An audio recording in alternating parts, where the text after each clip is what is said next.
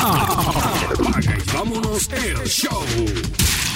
Saludos a toda la gente buena que está escuchando este podcast de Apaga y vámonos el show, episodio número 23, del que usted ha hecho su podcast de entretenimiento deportivo favorito con los comentaristas deportivos más económicos de la web. Ángel Dante Méndez, Luis Vázquez Morales, José Raúl Torres y Antonio Toñito Cruz. Y este que les habla, Paco Lozada. Por ahí está Ángel Antonio Méndez y Luis Vázquez Morales. Saludos muchachos. ¿Qué está pasando, Paco? Saludos, saludos a todos, un abrazo, un abrazo grande acá, Luis Vázquez, de por el Deporte TV, y ciertamente somos los más económicos del mercado, así que estamos acá y estamos buscando papá. Saludos Paco, saludos a Luisito que está ya de vuelta con nosotros, y bueno, esta semana estamos acá entre nosotros. Estamos en el episodio número 23, ¿quién lo diría? Que ya van 23 episodios de Apague y Vámonos el Show. Agradeciendo a todas esas personas que nos escuchan semana tras semana. Seguimos creciendo. Nuestro recordatorio siempre, compartirlo, dejar los comentarios, hacernos sus sugerencias y, o cualquier otra idea que quieran aportar al podcast de Apague y Vámonos el Show son bien recibidas. En la pintura. Nuestro primer tema aquí en Apague Vámonos el show va a ser el baloncesto de la NBA, la serie entre los Raptors de Toronto y los Warriors de Golden State. ¿Quién lo iba a pensar? ¿Quién lo diría? A estas alturas, ya una vez concluidos los primeros cuatro desafíos, Toronto iba a estar dominando la serie 3 a 1 a ley de una victoria para llevarse el campeonato de la NBA. Cuarto partido se lo llevaron 105 por 92. Un equipo de Golden State plagado de lesiones. Toronto jugando un nivel de baloncesto increíble defensivamente, ofensivamente. Leonard haciendo lo suyo, promediando sobre 30 puntos, 10 rebotes por juego, buscando su segundo MVP de unas finales de, la NBA. Lo había conseguido con el equipo de, San Antonio. Eh, sus jugadores alrededor, lo que es Siakam, Gasol, Ibaka, Van Vliet, eh, Lauri siguen aportando, siguen ayudando. Ya no es este equipo de Toronto que dependía exclusivamente de, lo que hiciera Leonard. Los Warriors han tratado de hacer de todo, pero no han podido. Definitivamente las lesiones siguen afectando ese equipo. Y ayer parecía que, los Warriors iban a, entrar al juego, pero mm, mm, cada vez que lo hacían, que buscaban entrar en el juego. Venía un canasto grande de parte del equipo de, Toronto. La defensa, excelente ese equipo de Toronto. Golden State no ha tenido, ha tenido problemas para defender el, el, pick and roll de los Raptors. Luis Vázquez Morales, ¿qué te parece hasta el momento lo que ha ocurrido en esta serie? Tú describiste muy bien, eh, eh, Paco, lo que en realidad ha sido esta, esta, esta serie. Una sorpresa. Y cuando hablamos la vez pasada, Paco, te mencionaba que, que para mí esta serie eh, la razón, la razón me hacía, me hacía escoger a, a Golden State ganando en siete partidos la serie, perdón, eh, en seis partidos la serie, eh, pero el corazón mío estaba con, con, con, con Toronto por ciertos factores que hoy varios de ellos se han, se han, se han validado y uno de ellos es que el equipo eh, el equipo de Toronto después del tercer partido contra Milwaukee eh, era, fueron otros.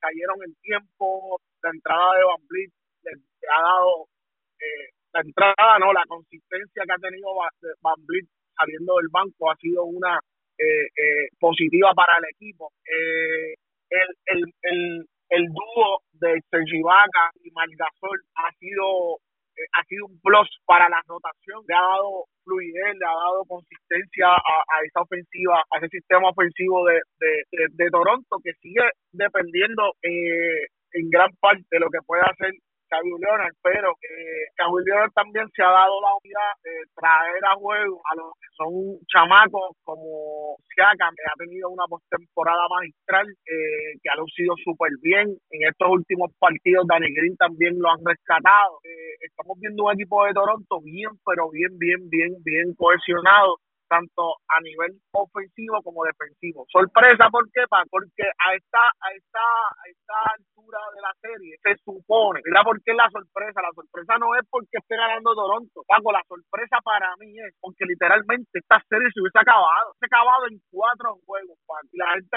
que escuchará el, el podcast y dirán, por ese tipo está loco, no, yo no estoy loco, yo estoy claro en lo que estoy diciendo. Esta serie se hubiese acabado en, en, en eh, ¿verdad? La noche del viernes, si en ese segundo juego Toronto Raptor hubiese hecho, eh, hubiese ajustado y hecho el ajuste que tenían que hacer en ese tercer cuarto de segundo juego. En ese juego, Golden State le ganó y le sacó el juego. Eh, le ganó ese, ese cuarto 34 a 21. Le ganó por 13 puntos ese cuarto y no se pudieron eh, eh, no pudieron recapitular en ese último periodo. Y arrancaron.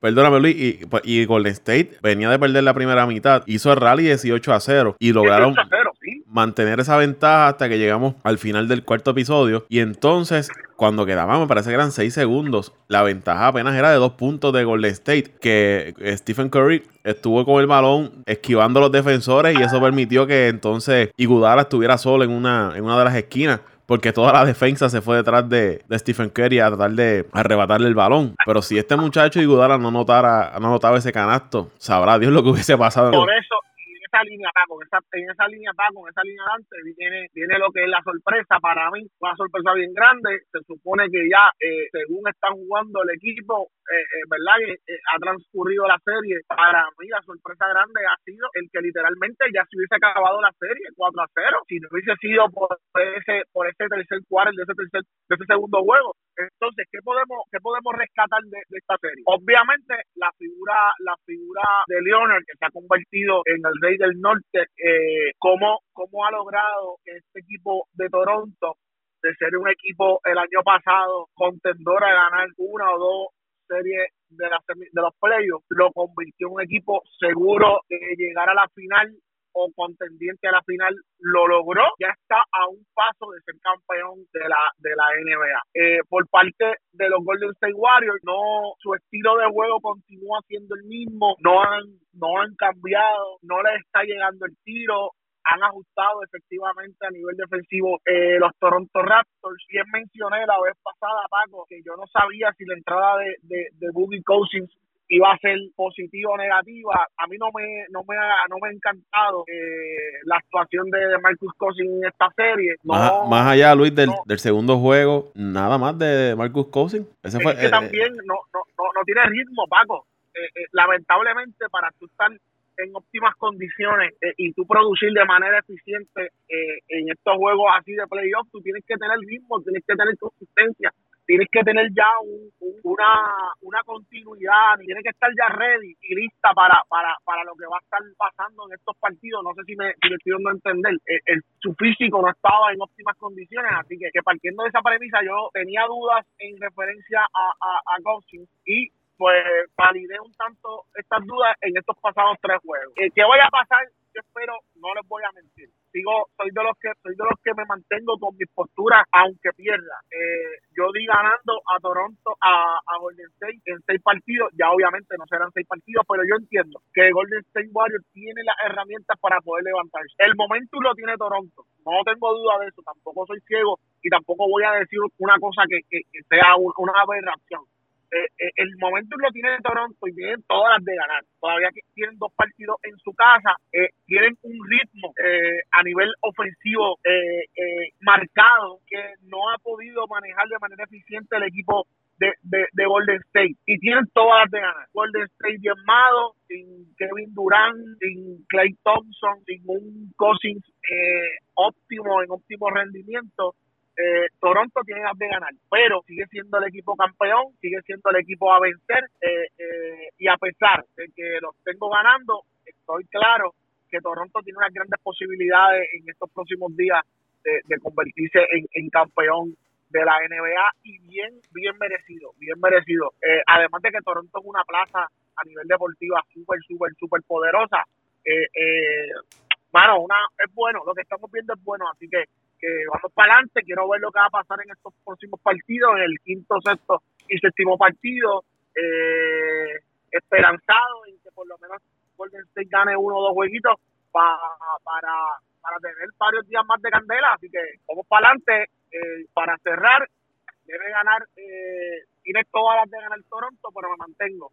Equipo campeón, equipo que siempre sale a ganar con el corazón, así que eh, con eso los dejo, Toronto eh, con todas las posibilidades, pero Golden State tiene que salir a demostrar de por qué es el campeón de la, de la, liga. Y, y, Luis, hay que darle también el, el, el trabajo, hay que, hay que reseñar el trabajo que ha hecho el dirigente de, de Toronto, haciendo los ajustes en los momentos en los momentos claves insertando jugadores en la rotación dependiendo de cómo vaya el juego el trabajo que ha hecho el dirigente de Toronto ha, sido muy, muy bueno y defensivamente el equipo de Toronto ha detenido a la ofensiva de, de Golden State. Ayer apenas la anotaron. ha sido una locura tan y tan y tan eh, grande, Pablo locura positiva, locura buena, que en uno de los partidos, yo creo que fue en ese, en ese mismo juego, dos, juego, el segundo juego, eh, yo creo que fue en ese mismo segundo, tercer quarter, que, que no, no, no, no, no sabían cómo ajustar en un tiempo, eh, eh, cuando llegan, cuando vuelven a entrar del tiempo, cae, cae Toronto en defensa, en una caja, o sea que tú no ves a ese, en ese nivel, tú sabes. Box and one. Eh, caja y uno, box and one, tú lo juegas en en juvenil hasta hasta U17 tú juegas box and one para tú parar el caballo del otro equipo. Así que en este partido eh, le hicieron un box and one a, a, Stephen Curry que todo el mundo se quedó como que ¿qué diablo es esto? Eh, y son cosas que, que tú, dices, coño, si no me está funcionando nada, pues vamos a intentar esto y fue gracioso, yo me, dio mucha gracia verlo, a nivel de NBA eso es una, una tontería, tú no lo haces y ya, eh, eh, pero como tú dices, el tipo dándolo todo, buscando todas las alternativas para salir con el triunfo y, y, y es de y es de es de marcar como tú mencionas la, la, la labor que ha hecho el dirigente de, de, de Toronto, de verdad que sí, y lo merece, mano, un tipo jovial, un tipo que con la con la con la prensa ha sido bien abierto, bien accesible, eh, con la prensa y con los mismos jugadores, tú lo ves, eh, son esos detalles pequeños que al final del día eh, eh unen, unen los equipos, eh, son esos factores que tú no lo, eso se llama lo,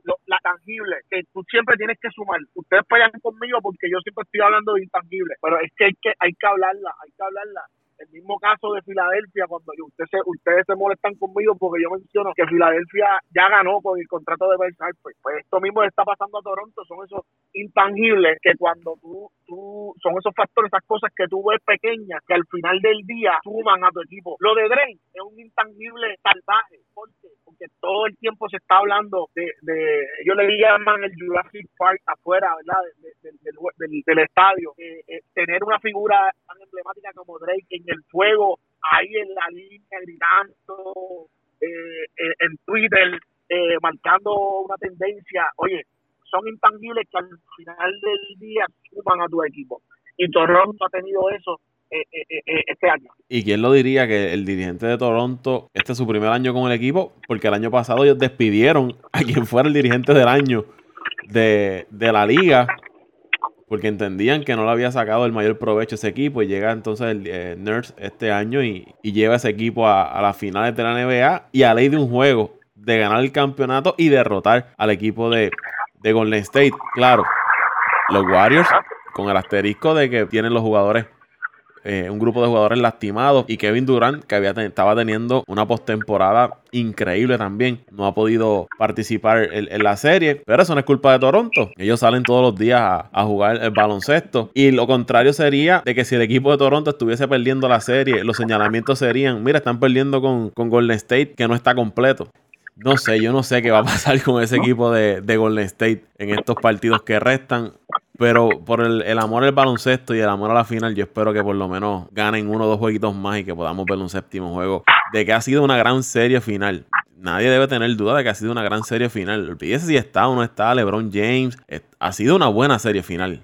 Eso es otro tema, fíjate, eso es otro tema. La gente, la gente, eh, la gente olvida que la figura máxima en los pasados 13, 14 años en la liga, no está en esta en esta postemporada. Y en un principio se sintió y a nivel de redes sociales se sintió, pero ya con lo con lo con lo bonitas que han sido esta serie eh, se ha logrado caer el tiempo en referencia a eso. Y ya ni ya ni se recuerda, obviamente los fanáticos de LeBron pues siguen tocando el tema, hablan del proceso, pero las series han sido como tú mencionas Paco, han sido muy buenas, han sido a mí pues eh, en, lo, en lo particular, a mí me ha encantado la mayor parte de la serie. Me he disfrutado, me ha disfrutado, en resumidas cuentas, me ha disfrutado esta temporada. De LeBron y los Lakers, lo que se habla en estos momentos es los problemas que hay en esa franquicia y de la posible salida de, LeBron de, de Los Ángeles Lakers, algo que está sobre la mesa. Es lo único que se habla en estos momentos y como tú mencionas, los seguidores de, de LeBron,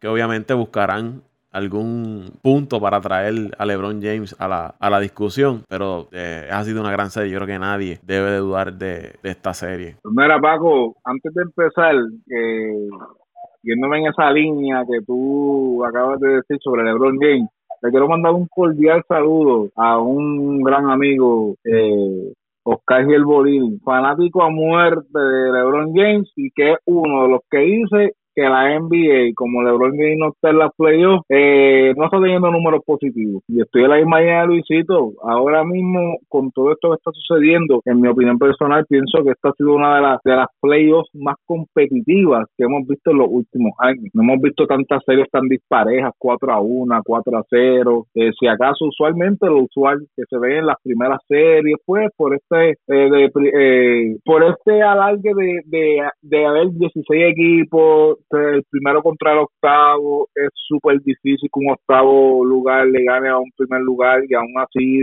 en, por lo menos en la conferencia del este se ven series competitivas, pero en el este no son de igual manera. Ya tú sabes que, que quede primero allá se va a limpiar en cuatro o cinco juegos al que quede octavo. Así que, Oki, como cariñosamente le decimos, eh, se te cayó el argumento porque le encanta argumentar eso, ese es el argumento que tiene él. Pero volviendo al, volviendo al tema de, de, esta situación de, de Golden State, eh, yo diría que Golden State hoy está contra la pared, está contra la cuerda, lo que, pues, mm, muchos de nosotros no esperábamos, pero sí, Golden State está contra la cuerda hoy. Eh, según estuve leyendo y buscando información sobre el estatus de Kevin Durant, aparentemente Kevin Durant ayer, cuando digo ayer, estoy hablando del 7 eh, de junio, que fue cuando se presentó este partido, trató de hacer algún tipo de ejercicio, eh, pues que tuviese que ver con su regreso, para poder de esa etapa pasar a la etapa de lo que le llamamos el, la práctica de un contacto, que es cuando pues empieza, esa es la fase, esa es la etapa final del, del, de la recuperación de un jugador cuando viene una lesión y al parecer no se sentía cómodo, no se sentía bien. Eh, muchos de nosotros, incluyendo a mí, esperaba que el juego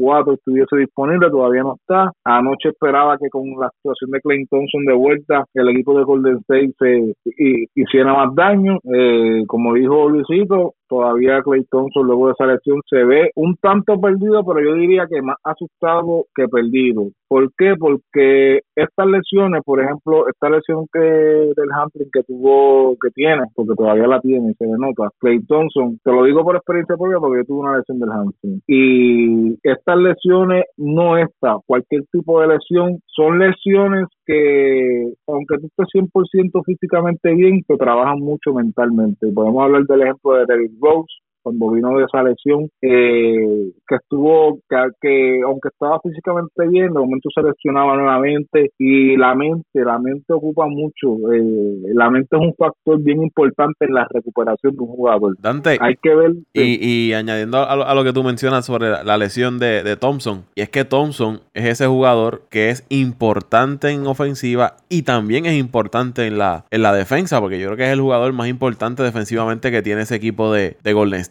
Y si no está al 100%, pues, pues se le va a hacer difícil eh, producir en ofensiva y en tanto en defensa. Exacto. Entonces hay que ver, hay que evaluar también porque obviamente cuando tú, por ejemplo, en cualquier en cualquier parte de la cancha, sea defensiva u ofensivamente, tú tienes que evaluar qué tipo de movimiento. Hay, hay muchas veces que muchos de estos movimientos, rotaciones, son movimientos de reacción y estos tipos de músculos juegan un papel importante en ese tipo de movimientos. Lo que ya hace el cuádriceps, lo que ya hace el hamstring, esos movimientos así bruscos de repente, usualmente ahí es que vienen los tirones. ¿Qué pasa? Clay Thompson se vio ayer que no está al 100%. Y otro factor que yo diría, Curry ayer andaba, no tuvo su mejor juego, pero yo te diría que andaba sobrecargado. Todavía pienso que ese partido que jugó sin Clay Thompson le está pasando factura. Se veía cansado, eh, lo vi más de una ocasión dudando en hacer el tiro, cosa que él comúnmente no hace. Él cuando ya está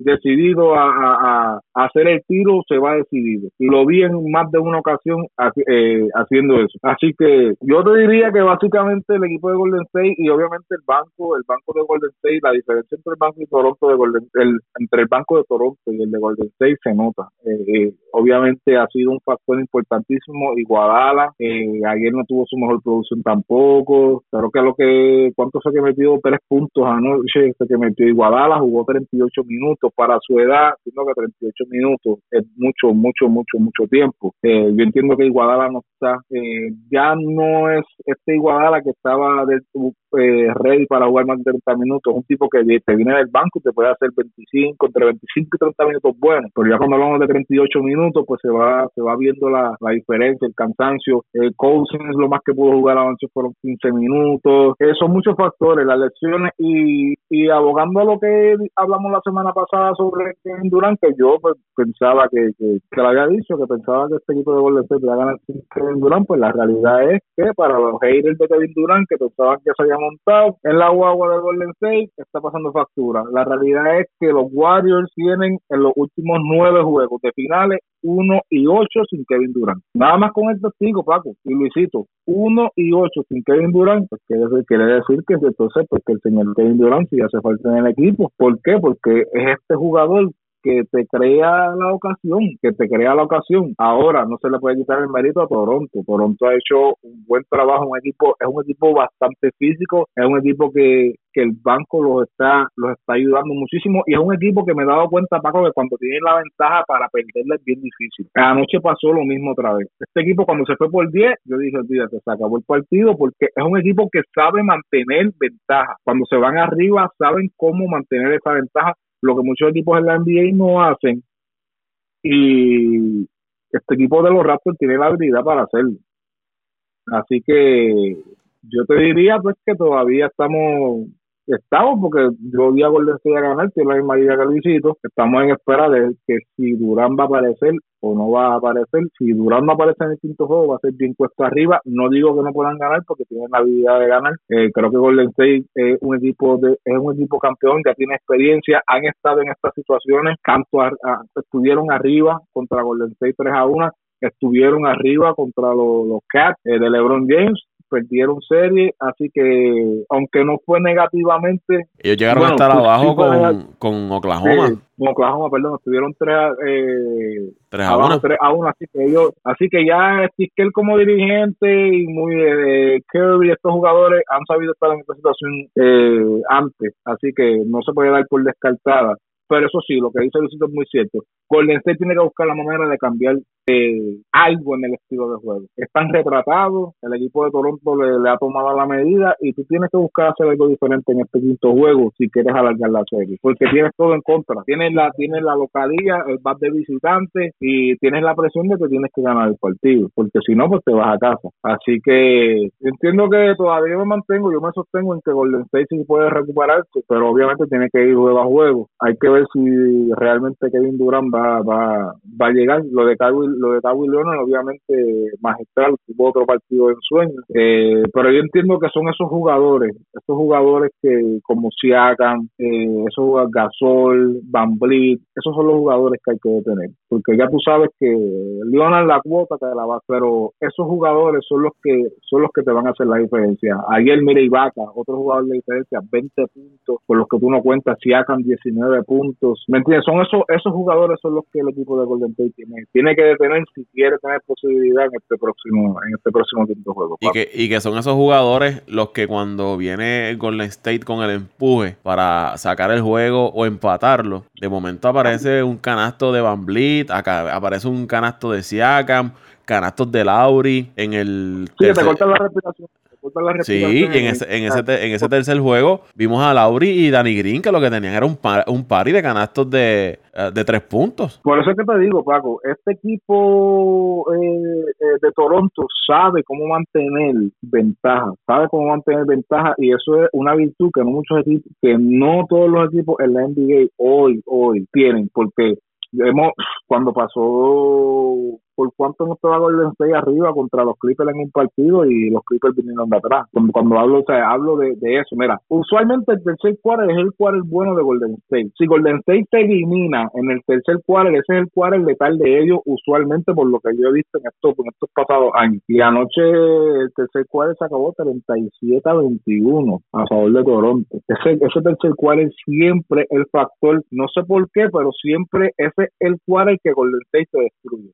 Si tú sobrevives ese quarter, estando cerca, estando abajo por 5, por 2 o estando arriba, tienes un porcentaje altísimo de ganar el partido. Pero vamos a ver, todavía sigo en la misma línea de Lucido. Eh, yo entiendo que tú estás en la misma línea de nosotros, estás favorito a State a ganar, pero tienen que buscar la manera de detener a estos jugadores de rol porque están haciendo daño y es mucho. Así que veremos a ver. Problema que, antes de ir con Luisito, el problema que ha tenido Golden State, lo, lo- lo mencionaba al principio, defensivamente no se han visto bien, no han encontrado la forma de detener esa ofensiva de- del equipo de, de Toronto, porque aún en el juego que, que ellos le ganan a, a Toronto, Toronto le anota sobre 100 puntos. Ahora, otra cosa que te digo, Paco, y perdona que te interrumpa, lo que yo llevo, lo que yo hablaba mucho, pues, en conversaciones contigo, maybe lo hablé, lo hablé con, con José Raúl, Toronto gasta hasta el mínimo segundo para darle a buscar ese tirador abierto. Toronto es este tipo de equipo que alrededor de los 24 le saca provecho, le saca provecho en realidad. Ayer en un sinnúmero de ocasiones ese reloj estaba en 4, en 3 segundos. Ellos tratan de buscar, tratan de gastar ese reloj, usarlo, darle el uso que deben dar, buscar al mejor tirador en la mejor posición disponible para realizar el tiro. Así que eh, vimos un sinnúmero de ocasiones el pick and roll, eh, los tiros de Curry, que como te digo, se ve cansado, se ve desgastado, Tomando decisiones de, tres puntos, lo que hemos discutido en un sinnúmero de ocasiones, si tú no eres un tirador de tres puntos, no hagas esos tiros innecesarios, porque lo que estás lo que estás es provocando, se te va un airball, viene el juego en transición, físicamente Cousins no está en la habilidad de correr ahora mismo en un, en un proceso de transición porque se nota, se nota, se queda muy atrás, así que como te dije Paco, vamos a ver qué pasa en este próximo juego, todavía no descarto a Golden State, pienso que el espíritu de campeón tienes que matarlo en, la raya, como decimos nosotros, y yo entiendo que, que que Golden State debe, debe buscar la manera para, para sobrevivir ese quinto juego si quiere tener oportunidades reales de ganar esta serie. lo que estamos viviendo es una serie bien atípica, mano. No esperábamos las lesiones, no esperábamos las inconsistencias de este equipo campeón, eh, pero me mantengo, me mantengo y, y, y reafirmo mi palabra. Creo que, que, que Golden State eh, eh, sigue, tiene, tiene los recursos para venir de atrás para adelante y, y rescatar la serie, pero eh, estamos viendo un equipo de Toronto bien, bien organizado y bien bien puestos para para obtener esta esta esta última victoria que necesitan. Así que, vamos a ver qué sucede en este, estos últimos partidos. Eh, y quisiera quisiera quisiera que que, que, que, que hubiera una un, un resurgir de Golden State para que se ponga la serie interesante y voy a ser feliz como quiera aunque Toronto aunque Toronto salga victorioso así que por el momento yo creo que debemos mantenernos todos al pendiente de esta serie y seguir comentando y tener una edición especial Paco tener una edición especial estos días porque es necesario necesario y estos días hicimos falta nos escribieron en las redes así que vamos a apuntarnos pa- para hacer un análisis estos próximos estos próximos días antes del juego Hay que ponerlo en, en agenda. Otro dato es que Golden State no pudo ganar en estos primeros dos juegos que tuvieron en su, en su casa. Todo el mundo pensaba una vez se robaron ese juego en Toronto, esto se acabó, van a, a Golden State y allí no pierden. Y perdieron sus dos partidos en, en Golden State. Portería. Dejando a un lado el tema del baloncesto de la NBA, vamos entonces a hablar un poco del fútbol, lo que está ocurriendo en la Copa Mundial Femenina de la FIFA en Francia 2019. Ya hay partidos que han concluido, pero es Ángel Dante Méndez, el más que sabe de este grupo sobre el soccer, quien nos va a dar los detalles. Eso es así, Paco, ya dio comienzo eh, ayer, que es fecha, hoy estamos en este podcast, fecha 8 de junio de 2019, ayer 7 eh, comenzó, comenzó este mundial y comenzó con el anfitrión, el equipo de Francia, dominando cuatro goles por cero al equipo de Corea del Sur. Esa fue, ese fue el último partido ayer, lo que le llamamos nosotros la inauguración. Eh, hoy, cuando hablamos de hoy, hablamos de 8 de junio, el equipo, la selección de Alemania ganó uno, un gol a cero al equipo de China, a la selección de China, a la selección de España dominó tres goles a uno a la selección de Sudáfrica. Quiere decir que este gol de África, este marcador 3 a 1, ha sido el primer gol en la historia acá que ha anotado una selección femenina eh, que representa a la pues al país de Sudáfrica. Y en el otro partido que tuvimos, el equipo de Noruega venció tres goles a cero al equipo de Nigeria. Así que esos son los primeros los primeros cuatro partidos que se han que, pues, que ya han concluido en esta primera fase, le llamamos la fase de grupos eh, ya para mañana estaría eh, Australia eh, jugando contra la selección italiana. El equipo de Brasil estaría jugando contra el equipo de Jamaica. Sería mañana para los que nos, Dante, para los que nos estén escuchando en, en otra fecha, sería 9 de junio. 9 de junio cuando hablo de 9 de junio, pues ya sería Australia e Italia, como dije eh, anteriormente, Brasil contra Jamaica, Inglaterra contra Escocia y la selección de Argentina contra la selección de Japón. Así que por lo menos para mañana 9 de junio, estos son los cuatro partidos que estarán por presentar. Eh, ¿Cuándo juega la selección de Estados Unidos? La selección de Estados Unidos juega el martes 11 de junio contra la selección de Tailandia. Digo, hablo de Estados Unidos porque Estados Unidos es el campeón actual del mundo en el fútbol femenino. Eh, quiero decir que siguen siendo, siguen siendo las favoritas para, para poder volver a repetir como selección campeona a nivel mundial. Eh, para aportarte algunos algunos datos, Paco, y para la gente que nos escucha, este equipo este equipo de, Estados Unidos eh, es el equipo que más mundiales ha ganado. Lleva tres títulos en, en, su vitrina, como decimos nosotros, y de su cuadro regular, de su cuadro regular tienen siete jugadoras que juegan en el equipo actual campeón, en el mejor club del mundo a nivel femenino, que es el Olympic de Lyon, que ese Olympic de Lyon es de Francia, es un club de Francia, y tienen siete de sus once, de sus once jugadoras del cuadro regular, son eh, americanas, y este equipo lleva cuatro Champions League consecutivas ganadas. Jugaron en la final este año contra el Barcelona y volvieron a ganar el Mundial, el, volvieron a ganar la Champions League, perdóname. Así que llevan cuatro ligas de campeones en forma consecutiva eh, vuelven a ser eh, candidatas para revalidar como campeonas. El equipo de Alemania el equipo de Francia son otros de los candidatos y el equipo de Japón, Inglaterra, básicamente Japón e Inglaterra son los otros para, para, para formar el top 5 de los mejores equipos a nivel femenino del mundo. Así que ya, como ya vieron, ya Alemania ya ganó su primer partido, eh, Japón está en espera, Francia ya también ganó por goleada, cuatro, por, cuatro goles a cero, así que todavía los anfitriones se han mantenido con las expectativas de, de todos los analistas deportivos del fútbol y bueno, se espera que este equipo de, Estados Unidos haga un buen papel nuevamente. Eh, moviéndonos brevemente al tema del, del ambiente eh, masculino, lo que hubo del, del, lo que pasó en el fútbol esta semana. Eden Hazard, el, el belga, estrella del, del equipo del Chelsea, la liga ex estrella, perdónenme, eh, del equipo del Chelsea de Inglaterra en la Premier League. Se completó su traspaso para el equipo del Real Madrid. Que mucho, hablando de Real Madrid, quiero mandarle un saludo a, a Willy, a su esposa, que ella es fanática del Barcelona, pero él es fanático del Real Madrid. Eh, y se completó ya la transferencia, lo que le llamamos la transferencia, que la habíamos hablado en, en podcast anteriores, ya empezando, bueno, ya es jugador del Real Madrid, así que comenzando la próxima temporada en agosto, va a estar vistiendo la camiseta del Real Madrid, Eden Hazard, y también lo hará Jordi, que era un, delantero que estaba en la selección alemana, eh, que estaba, perdóname, en la liga alemana jugando y estaba en los ojos, este muchacho tiene 21 años, se cataloga como una de las futuras de las futuras estrellas eh, cuando hablamos en términos de fútbol, así que el Real Madrid eh, buscando buscando cómo salir del hoyo que, que este año que en este año estuvo y bueno Luka Jovic, el gran Luka Jovic, eh, va, firmó por seis años con el conjunto de Real Madrid, así que Real Madrid está buscando la manera de cómo volver a estar en el mapa, ya pues que tuvo una temporada fracasada este año, antes, título.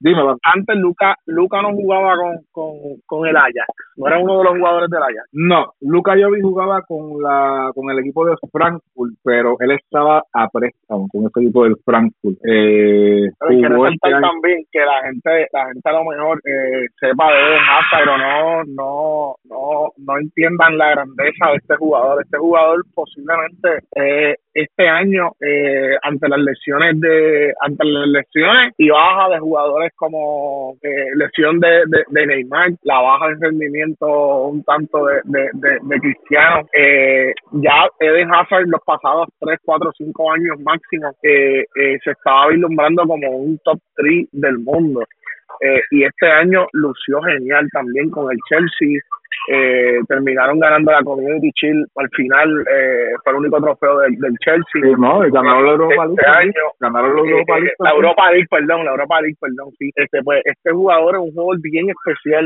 un jugador bien especial en el Chelsea. Eh, yo que soy fanático del Chelsea de toda la vida eh, tengo que, que, desearle lo mejor. El Madrid es una es una es una es un equipo de, de grandísimo nombre. Espero que le vaya muy bien. Y yo sé que de la mano de Zidane este equipo de, del Real Madrid va, va a dar mucho de que hablar la próxima temporada. Espero que, que se levante eh, de la temporada mala que tuvo y vamos a ver qué pasa con el Hazard. 100, 100 millones la, el traspaso y 40 en, en, en bonificaciones. Así que vamos a ver qué pasa con Eden Hazard y los, y los blancos la próxima temporada. Yo te diría, Luisito, que el equipo del Chelsea está bien cubierto. En, o sea, obviamente no podemos no podemos comparar eh, carreras porque obviamente la carrera de Ben Hazard ha sido una carrera eh, triunfadora. Obviamente, de la única manera que se iba el Chelsea era si el Real Madrid lo fichaba, porque pues él se sentía a gusto en el Chelsea, pero últimamente en estos pasados años el Chelsea no, no, no era lo que se esperaba, aunque este año terminó bien, terminó tercero en la tabla, van a tener participación en la Champions League, que ese era el objetivo, y aún así, aunque no terminaban terceros en la tabla, eh, ganaron la Europa League, que el campeonato de la Europa League te da un puesto automático en la Champions League. Así que, pero ellos ficharon a Pulisic, eh, Pulisic, perdón, ese es la joya norteamericana que jugaba en el Borussia Dortmund de la liga, de la Bundesliga, de la liga alemana, que es el equipo básicamente que, que se va de tú a tú con el Bayern de Múnich, con mi equipo, pero ellos lo firmaron antes de que llegara el escándalo de la UEFA que los penalizara. Y pues eso le dio la oportunidad porque el Chelsea este año no puede hacer fichaje. Y ese fichaje estaba concretado, pero al tener esta al tener la suspensión de que no pueden hacer fichaje este año, pues sí, tuvieron la oportunidad de salir de Eden Hazard, poder obtener algunos incentivos, algún dinerito por él, para cuando estén nuevamente eh, abiertos a poder, a poder salir a fichar, puedan tener puedan tener mucho dinero en la cartera y salgan a fichar. El equipo del Chelsea tiene mucho talento, así que este año va, yo yo creo que este año también van a hacer van a hacer un gran papel en la en la Premier League. Pero volviendo a unos datos rapiditos de, de Jovic, antes de irnos, este jugador estuvo dos años en préstamos con el Frankfurt, como te dije Paco, pertenece al Benfica. El Benfica es otro equipo, el Benfica es de la liga portuguesa. Este equipo de Benfica tiene tiene uno que otro jugador que son joyas a nivel mundial. Tienen a tienen a otro jugador eh, ah, el nombre el nombre es Joao, Joao, pero ahora mismo no me acuerdo del, del, sobrenombre, del, apellido de él, Joao Félix, perdóname, Joao Félix. Esta es la próxima, esta lo catalogan como una de las próximas joyas a nivel mundial y los equipos top están detrás de Así que este Benfica es otra cuna de talento a nivel mundial en el, en el fútbol y este jugador este año anotó 27 goles en 48 partidos para el Frankfurt, incluyendo 10 en la Europa League. Así que ese es el goleador que Real Madrid por años ha estado buscando. El último que ficharon fue a Karim Benzema, el francés, y este muchacho tiene 21 años y tiene un mucho talento. Es de Serbia, Así que eso es todo lo que tenemos hoy por, por fútbol. La semana que viene pues vendremos eh, con, los resultados de lo que pasa esta semana en, en, el,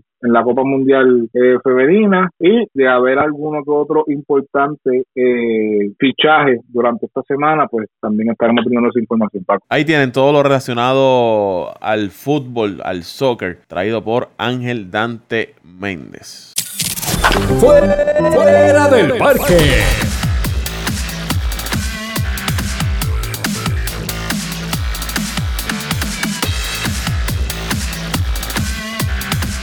Y es momento de hablar de lo que ha estado ocurriendo en el béisbol de las grandes ligas. Por fin, corazón, por fin firmaron Dallas Keuchel y Craig Kimbrell. Fueron los últimos jugadores de nombre que estaban en la agencia libre en ser firmados. Uno con el equipo de Atlanta, el otro con el equipo de los Cubs de Chicago. Pero yo le voy a dejar que sea Ángel Dante Méndez quien se exprese y dé sus impresiones sobre esta firma del equipo de, de los Cubs de firmar a Craig Kimbrell, que sin duda fortalece ese bullpen del equipo de los Cubs de Chicago. Eso es así, eso es así, Paco. Eh, primero que nada, quiero eh, dirigirme hacia mi compañero y amigo José Raúl Torres y decirle, pues, que si él se creía que la batalla por la central iba a estar fácil. Dante, para los que quizás no, no, conozcan, José Raúl es seguidor de, la de los cerveceros de Milwaukee. Bueno, te diría que a veces, porque ya, ya, ya con los muchachos allá, con los primos, ya, ya están peleándose entre ellos. así que saludito allá, veo a los muchachos muchachos allá en Wisconsin también, que los queremos mucho, pero ya José Raúl se está yendo más por los Yankees y está ya abandonando el barco de los de los Brewers. Es que tengo que decirlo, tengo que decirlo, Paco, porque es que tengo que decirlo. Pero que ahora se montó también en la eh, digo, él ha sido fanático de los Yankees, pero ya ha dejado la guagua de Milwaukee y ahora se está montando más en la de, los Yankees. Sí, sí, no, él, él cuando tú le preguntas, él dice que, que, su equipo principal es, el de los Yankees. Yo, va a decir que es el de Milwaukee. pero sí, se puso buena la cosa en la central y en el este también, Paco, con tu firma. Tú también estás gozando y yo también espero que tengas la oportunidad de que puedas de dirigirte y puedas eh, contarnos cómo te sientes con esta firma. Yo de verdad me siento muy contento con la firma, entiendo que Kate Greenberg nos salió barato, eh, pero hay que decir que todo esto se hizo posible por la situación lamentable de, Ben Sobris. Eh, ben Sobris ahora mismo está pasando por un proceso de divorcio, eh, no se sabe si regresa al equipo. Estoy seguro que con esta firma de No creo que regrese al equipo de los cachorros de Chicago, lo que le daba, lo que le daba espacio eh, salarial al equipo de los Cubs para para poder buscar la manera de firmar a este a este gran eh, cerrador. Eh, sí, se ha dicho se ha dicho mucho, se ha puesto en, signo de pregunta sus actuaciones en, en postemporada, pero realmente este era el, el, jugador y el relevista que el equipo de Chicago necesitaba. Eh, en los pasados podcasts hemos hablado ya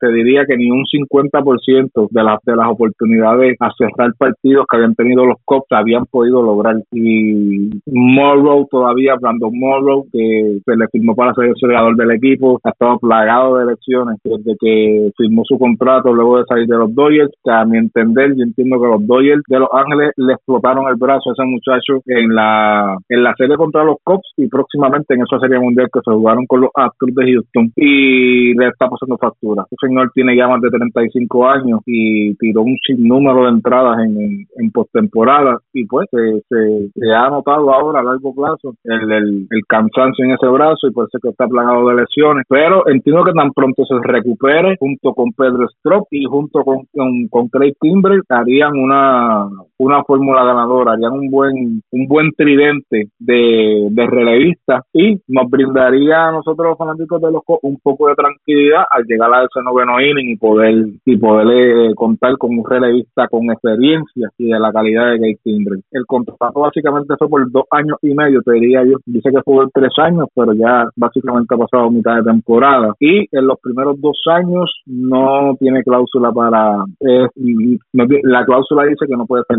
cambiado de equipo. Vamos a ver qué pasa con los, con los cachorros de Chicago. Ah, sin duda, Dante, debe ser una gran ayuda la firma de, de Kimber por parte del equipo de, de los Cops de Chicago. Por otro lado, mis Bravos de Atlanta hicieron una firma en esta semana también, que fue la de Dallas Keuchel, que era el lanzador zurdo de los Astros de Houston, que había ganado con ellos la Serie Mundial. Ganó un Sayón también, cuatro guantes de oro, dos veces juego de estrella, que le da a ese equipo de Atlanta un lanzador zurdo probado con experiencia que fortalece esa, esa rotación de los Bravos, porque este año, más allá de lo que ha hecho Soroka y lo que ha hecho Julio Terán, el resto de los abridores no las han tenido todas consigo. Y Dallas Keuchel pues le da esa veteranía también a, esa rotación de, lanzadores jóvenes de los Bravos. En postemporada ha tenido sus triunfos también. Atlanta fue paciente con, este, con Keikel, porque recuerdo que en la temporada muerta era uno de los equipos que estaba detrás de él, pero el, precio y el contrato que estaban pidiendo, Atlanta no, estaba dispuesto a dar esa cantidad de dinero y ese periodo de, años. supieron ser pacientes y cuando llegó el, momento oportuno, pues realizaron la firma de este lanzador zurdo, que por otro lado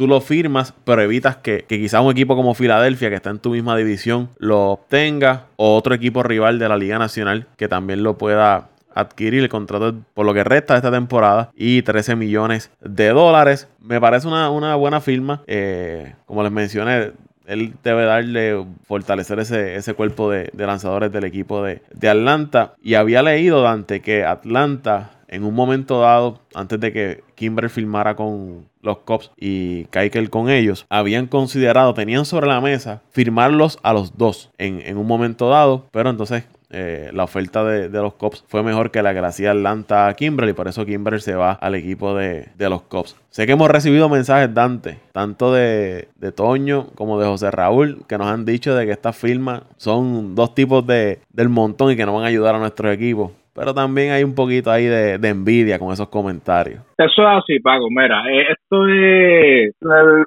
lo de José Raúl es más, me voy por ese lado, me incluyen por ese lado, porque los Yankees no, no, no salieron a atacar. Eh, hay que decirlo aquí abiertamente, el equipo de los Yankees ahora mismo está pasando por una buena situación, a pesar de tener muchas de sus estrellas eh, lesionadas, pero también hay que decirlo, Severino está lesionado, y no tienen una rotación de picheo ahora mismo que, que, que uno pueda decir que es una rotación que te puede ganar una serie, cuando hablamos en términos de postemporada, y Dallas Keuchel es un buen, es una buena firma para cualquier equipo para, cualquier equipo, perdón, que tenga aspiración a llegar a playoff. Yo, yo, la comparaba, Dante, como la que hizo los Cops cuando adquirieron a Cole Hammers el año pasado. Exacto, porque tú sabes que te van a te van a ayudar a largo plazo. Ahora mismo, como tú bien mencionaste, eh, el Mike Fortinewicz no ha tenido una buena temporada. Eh, Newcomb lo movieron para el bullpen. Guzman tampoco. tiene por, encima de los seis pico tiene Gaussman la efectividad. El único pitcher consistente ahora mismo que tú tienes es Soroka y Fry, que ha surgido como una posible opción, pero no no estamos hablando de una opción real como lo es Dallas Cake. y, son dos, tanto Soroka como Fry son dos lanzadores jóvenes que en algún momento el equipo va a tener que restringirle el número de entradas que lancen en la temporada. Exacto. Sí, que yo entiendo que yo todavía sigo, insisto, eh, los Bravos de Atlanta sí tienen que tratar de salir a buscar eh, reforzar su relevo. Han sufrido muchas lesiones en su relevo, no solo ellos. los equipos en Grandes Ligas ahora mismo están sufriendo de ese virus, que lo hemos hablado en, en podcast anteriores. Pero Dallas Keuchel definitivamente es una buena adquisición para cualquier equipo. Este año, pues, la, el privilegio lo tuvo los Bravos de Atlanta. Hay que contar con que este equipo de los Bravos de Atlanta van a llegar hasta abajo y van a estar peleando por el Guaycar y por la división. Eh, el equipo de los Mets, lamentablemente, lo que puedo decir por Toño es que ya, para mí, yo ya yo voy a ir poco a poco descartando ese equipo. Eh, anoche, cuando hablamos de anoche, hablamos del 7 de junio, eh, su superestrella, y de Grum, tiró un magnífico partido, ponchó a 10 lanzadores y aún así perdieron el partido. Eh, lo que hemos dicho un podcast, lo que hemos dicho en podcast anteriores, yo entiendo que este equipo de los Mets, y estaba Luisito ahí también, que se me olvidó, se me olvidó restregar sobre la cara, pero él, él lo escuchará Eh, el equipo de los Mets ahora mismo está en una situación que, que, tiene muchos veteranos. No tienen, no tienen juventud como por ejemplo la tiene Atlanta. El equipo de Filadelfia, si hablamos de Filadelfia, se acaba de lesionar McCochen, cambian a Jay Bruce para los Phillies, se mató esta semana bateando, se curó bateando, Paco. Entonces, el equipo de los Phillies está en una buena posición de, de, de ganar división también. Así que yo entiendo que el este va a ser, se va a enfocar más los Nationals este año. Los, este los año, perdón, nacionales semana. eh, están calientes. ganar, los Nationals empezaron a ganar otra vez. Eh, va a estar, yo te diría que esta división va a estar entre, entre, bueno, ahora mismo, Filadelfia y los Bravos, y los Bravos, y como una tercera opción los Nationals, que fueron los que yo llegan a la división. Ya estoy poco a poco llevando al sótano a los Mets, porque ahora mismo con esas firmas locas que ellos han hecho, es el lugar que, que, que merecen, ese es el lugar que les pertenece, el sótano, porque han, han tomado un sinnúmero de malas decisiones. Pero como Pero- dice, como dice nuestro compañero Antonio Cruz, Dante, ellos firman eh,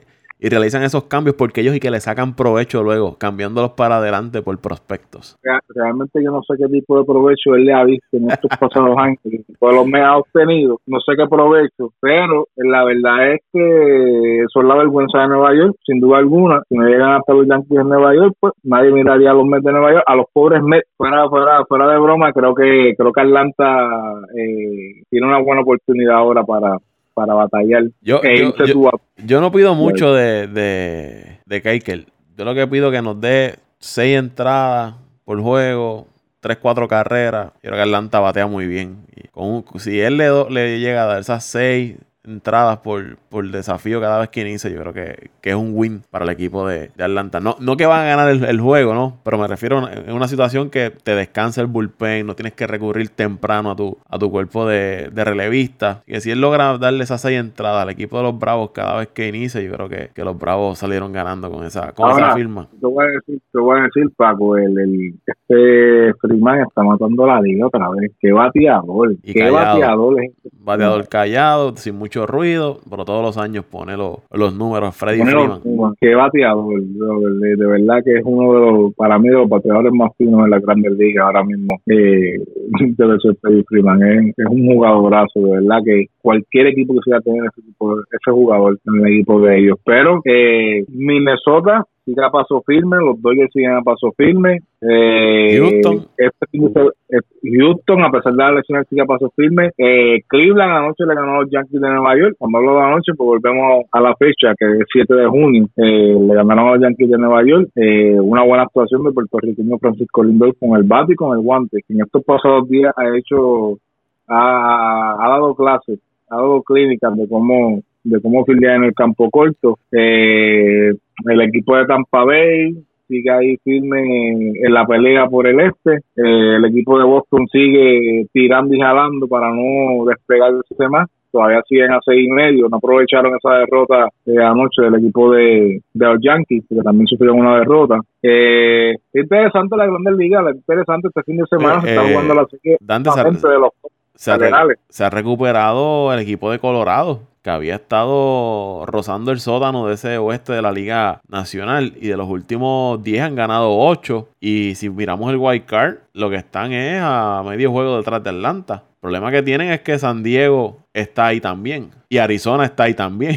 Oye, fíjate, y hablando de, de Arizona y, y los padres, yo yo realmente yo no esperaba que los padres tuvieran a estas alturas un récord sobre los 500. 33 y 30, 33 y 31 no luce, no luce tan, pues, no luce tan bonito, no se ve tan bonito en el panorama, pero estás a 10 juegos solamente de los Dodgers. Los Dodgers ya tienen 43 victorias, el mejor récord de la Grande Liga. Pero del wild Están rumbo están a un juego y medio. Oye, increíble esto. No, perdóname. El mejor equipo con el equipo con más victorias ahora mismo es el de los Astros de Houston, que tienen 44 y 21. Y bueno, de los mejores tres récords de la, de la Grandes Ligas, dos están en la Liga en la Liga Americana, que es el de los Twins y el de los Astros. Ya los Astros están a nueve y medio y los Twins están a diez y medio de Cleveland. Increíble, sorpresivamente los Twins de Minnesota están. Lo habíamos mencionado en los pocos que había que tener cuidado con este equipo de los Twins, pero yo no pensaba que, el impacto eh, se reflejara tan rápido en la temporada. Estamos hablando de 10 partidos y medio. Eh, juegan juegan muy bien en su casa, tiene récord de 19 y 9, así que es difícil ganar este equipo en su casa. Pero ahora mismo el equipo más caliente de la Liga Americana es el de los Astros, que de los últimos días ha ganado mucho. Así que Tampa Bay y los Yankees están en la, peleándose la primera posición con 39 y 23.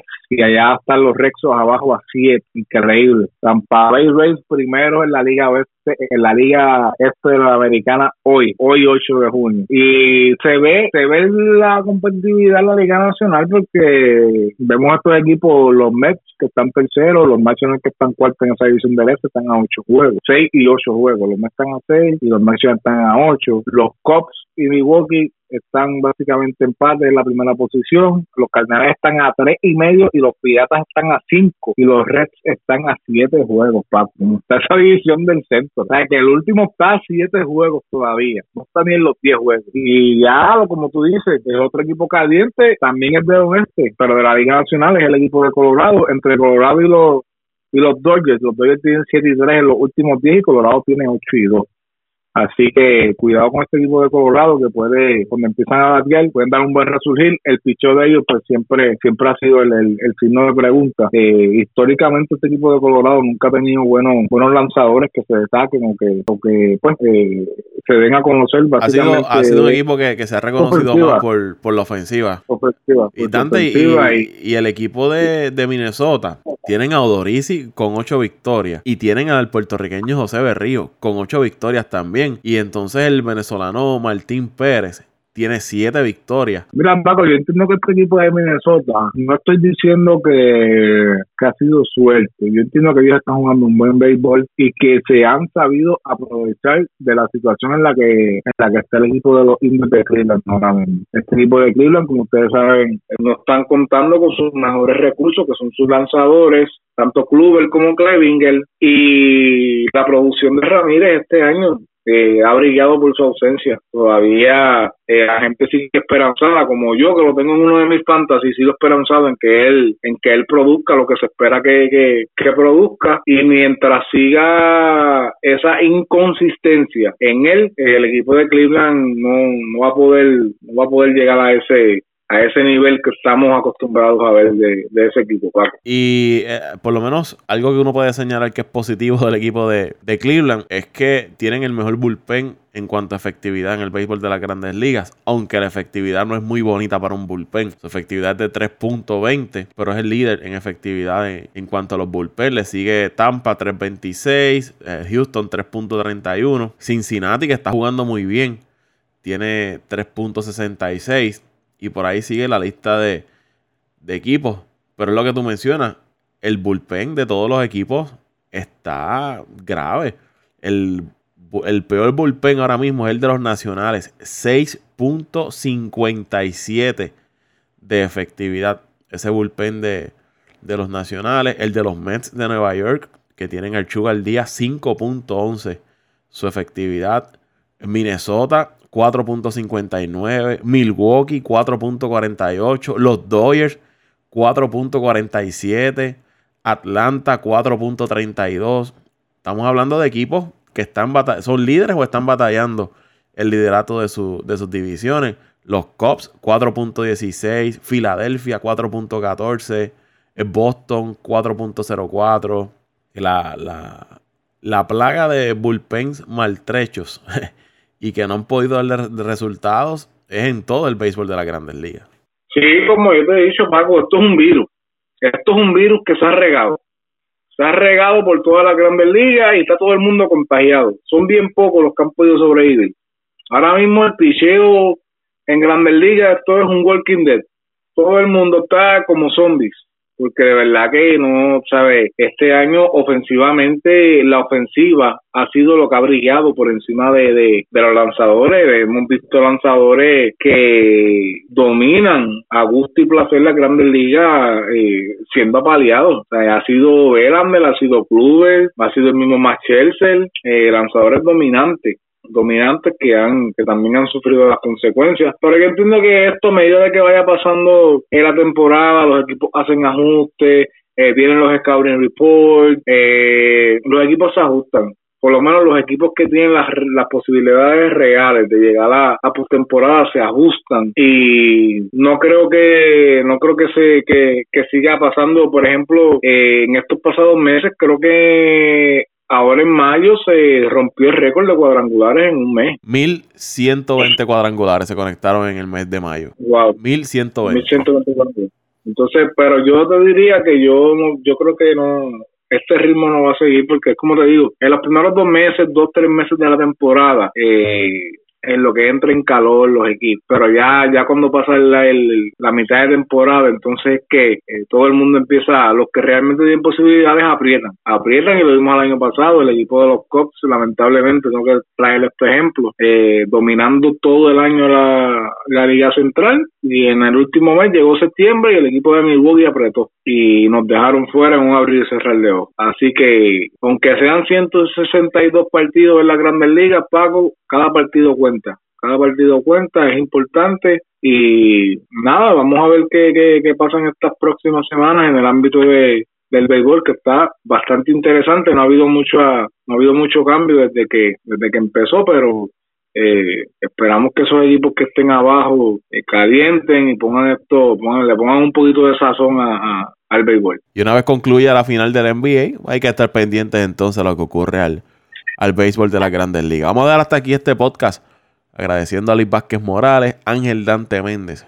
Estuvieron conversando con nosotros en el episodio número 23 del podcast de Apague y Vámonos el Show. ¿Dónde te siguen las personas, Dante? Bueno, me pueden seguir en Twitter, Mendiciano underscore, que es la, la rayita de abajo, 89. Así que ahí estamos siempre junto al Paco y junto a, a Toñito, que está enfiebrado. Tiene Twitter nuevo ahora. Eh, no lo suelta. compa- compartiendo compartiendo opiniones, compartiendo opiniones, no puedo decir el de José Raúl porque realmente no me acuerdo. Y él siempre tiene que hacerle cambios al Twitter ese, yo no sé qué, qué yo no sé qué tanto tiene que hacerle el mantenimiento a Twitter, pero eh, nada, eh, bien contento con la oportunidad que me, que me han dado nuevamente, Paco, de estar aquí en el podcast y mandarle un caluroso saludo a toda esa gente a nivel eh, mundial que nos escucha. Y si tienen algún tipo de opinión eh, para poder pues mejorar este podcast, pues también eh, serán bien recibidas. A mí me pueden seguir en Twitter en arroba Paco Lozada PR. Y seguimos creciendo, seguimos creciendo. Este podcast sigue creciendo. Toda la semana llegan números muy positivos. Y eso es gracias a todos los que escuchan este podcast de Apague y Vámonos el Show. Será hasta el próximo episodio. Apaga y vámonos el show.